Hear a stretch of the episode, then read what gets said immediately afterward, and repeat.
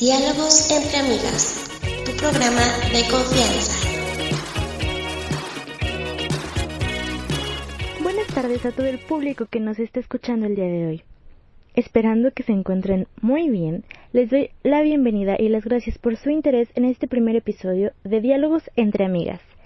El día de hoy nos visitan unas amigas muy queridas, ambas estudiantes de psicología y hoy hablaremos de un tema muy interesante y polémico para todas, la violencia de género.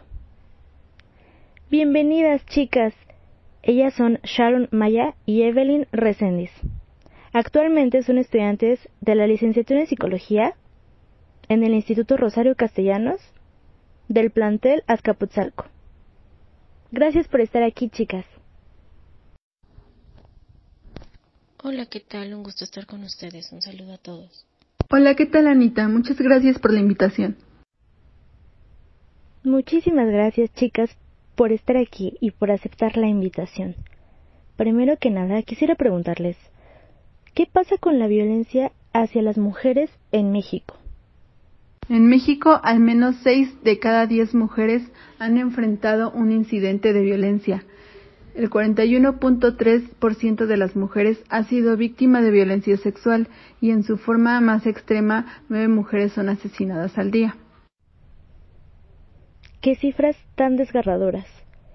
Pero, ahondando más en este tema, ¿ustedes pueden explicarme qué es la violencia de género? La violencia de género se refiere a los actos dañinos dirigidos contra una persona o un grupo de personas en razón de su género, tiene su origen en la desigualdad de género, el abuso del poder y la existencia de normas dañinas. Así es, el término se utiliza principalmente para subrayar el hecho de que las diferencias estructurales de poder basadas en el género colocan a las mujeres y niñas en situaciones de riesgo frente a múltiples formas de violencia. Ok, chicas, entonces, según entiendo, la violencia de género únicamente se refiere a la violencia perpetuada hacia las mujeres y hacia el sexo femenino? Las mujeres y niñas sufren violencia de género de manera desproporcionada. Los hombres y los niños también pueden ser blancos de ella. En ocasiones se emplea este término para describir la violencia dirigida contra las poblaciones LGBTQI+, a referirse a la violencia relacionada con las normas de masculinidad o feminidad o a las normas de género. Muchas gracias, Evelyn, por tu respuesta. Ya me quedó más clara la información. Y qué importante es saber todo esto. De verdad espero que la gente de la audiencia esté aprovechando este espacio de interacción con ustedes. De hecho, chicas, hablando de eso, nos están llegando unas preguntas para ustedes en nuestra página oficial. Aquí hay una que les escribe Fernanda Hernández. Buenas noches. ¿Nos podrían explicar cuáles son los tipos de violencia hacia las mujeres que existen? Claro, yo puedo decirles algunos ejemplos. Está la violencia física, que es cualquier acto que inflige daño no accidental, usando la fuerza física o algún tipo de arma u objeto que pueda provocar o no lesiones ya sean internas, externas o ambas. La violencia psicológica es cualquier acto u omisión que dañe la estabilidad psicológica. Puede consistir en negligencia, abandono, descuido reiterado, telotipia, insultos, humillaciones, devaluación, marginación, indiferencia, infidelidad, comparaciones destructivas, rechazo, restricción a la autodeterminación y amenazas, las cuales conllevan a la víctima a la depresión, al aislamiento, a la devaluación de su autoestima e incluso al suicidio. La violencia sexual es cualquier acto que degrada o dañe el cuerpo y o a la sexualidad de la víctima y que por tanto atenta contra su libertad, dignidad e integridad física. Es una expresión de abuso de poder que implica la supremacía masculina sobre la mujer, al denigrarla y concebirla como objeto. Siguiendo con lo que nos comenta Sharon, la violencia sexual puede incluir tipos específicos de violencia, como acoso sexual que se refiere al contacto físico no consensuado, por ejemplo, cuando una persona agarra, pellizca o propina bofetadas o realiza tocamientos de índole sexual a otra persona.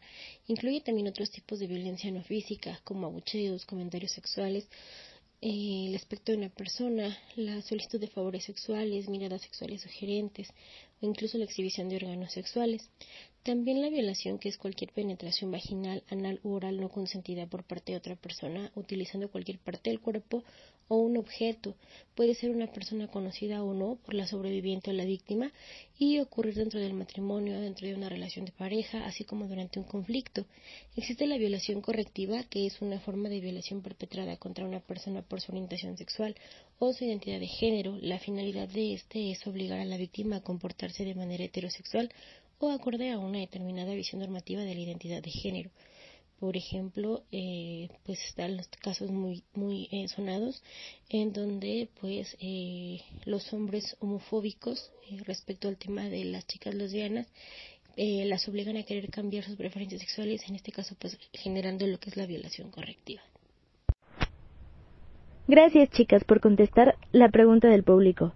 Ahora me surgió una duda. Cuando estuvimos en la pandemia por el COVID, pues las redes sociales tuvieron mucho auge, puesto que era una forma de interactuar con los otros, pues sin necesidad de salir. Por este auge de las redes sociales, muchas cosas se viralizaron, nos pudimos distraer, entretener, etc. Pero con esto también vinieron cosas negativas. Y hubo algunos casos de mujeres que fueron atacadas y violentadas cibernéticamente. ¿Qué me pueden decir ustedes sobre este tipo de violencia?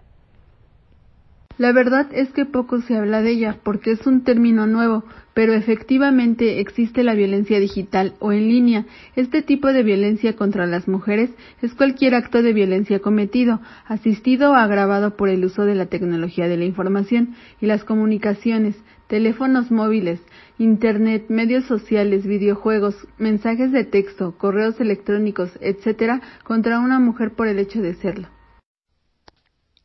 Así es, Sharon, y déjame añadir que la violencia en línea puede incluir ciberacoso, el cual consiste en el envío de mensajes intimidatorios o incluso amenazantes, el sexteo o sexting, que es el envío de mensajes o fotos de contenido explícito sin contar con la autorización de la persona destinataria, y el doxing, que se refiere a la publicación de información privada o identificativa sobre la víctima en este caso.